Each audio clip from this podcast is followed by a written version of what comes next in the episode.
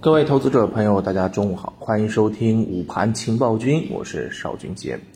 上午呢，大小指数早盘是出现了反弹，券商、银行啊这些大金融发力，沪指是涨到了百分之零点七九，两市呢个股是涨少跌多啊，题材也是出现了一些高低切换。那么其实从呃目前的整个情况来讲的话，其实我们在早间就跟大家讲过。首先，你从上证指数的一个走势上面来看，现在呢正好是啊，昨天碰到了十八日均线之后啊，有一个蓄势整理的一个过程。前天是触碰十八日均线，今天顺势往上站，这是一个非常好的一个节奏。而且呢，呃，我们也跟大家讲过啊，因为从创业板的这个角度上面来讲啊，已经是达到了近期的这个高点附近。啊，所以呢，其实，嗯，在我的这个倾向当中，很有可能主板走的要比这个创业板可能会更加强一些。但是今天呢，其实从早盘的一个情况来看啊，无论是创业板还是主板啊，都表现出来了一个惊人的一个力量啊。其实我们可以看到啊，嗯，主弱主创齐涨。啊，基本上都是这么一个感觉啊。那么主板上涨的这个过程当中啊，券商板块是出现了一个飘红，这个也是印证了我们之前给大家提醒过的，指数反弹过程当中，券商可以去进行参与，对不对？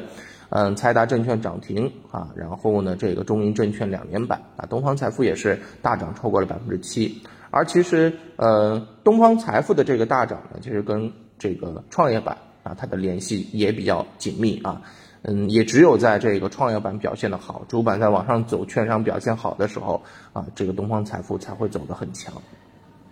另外，除此之外呢，这个光伏板块也是出现了一个持续的大涨，当中是以光伏建筑一体化，也就是 BIPV 这个概念来进行领涨的啊。科技股呢是延续回调的一个态势啊，鸿蒙国产软件下跌。呃，但是临近午盘呢，资金又开始回流到了芯片板块啊，前期调整的医美啊、酿酒也也是出现了一些反弹。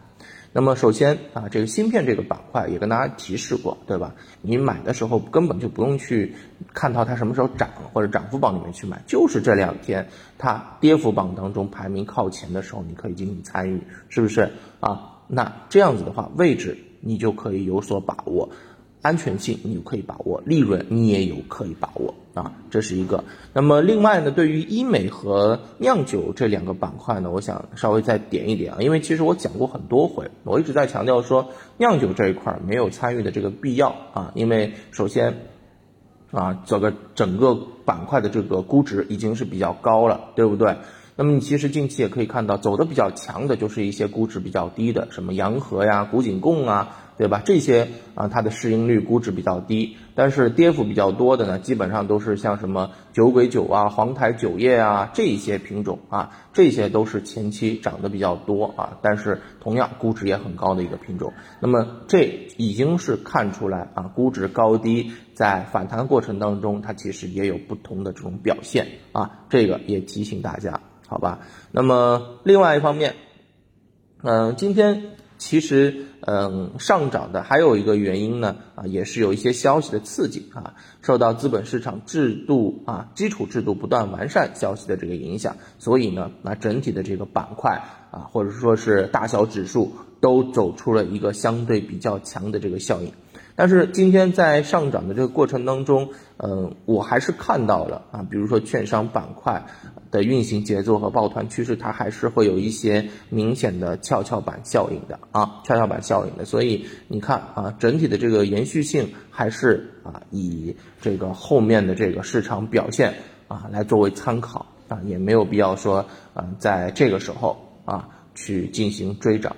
嗯，整个券商啊，你要是买到了，你就买到了；你提前潜伏了就潜伏了，对不对？因为我们在三千五百点这个位置的时候，就一直跟大家讲，你券商可以有机会，你可以适当的做试仓，可以做潜伏，对不对？那这个时候啊，没有买就没没有必要了。你可反过来可以去做一些金融科技，可能会更好一些，好吧？那么从整体的这个情况上面来看，我认为啊，嗯，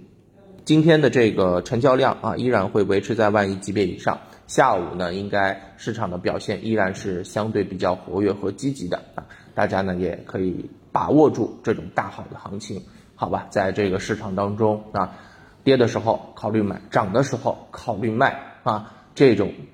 摆锤式、钟摆式的这种操操作啊，可能是当下最好的这个选择了。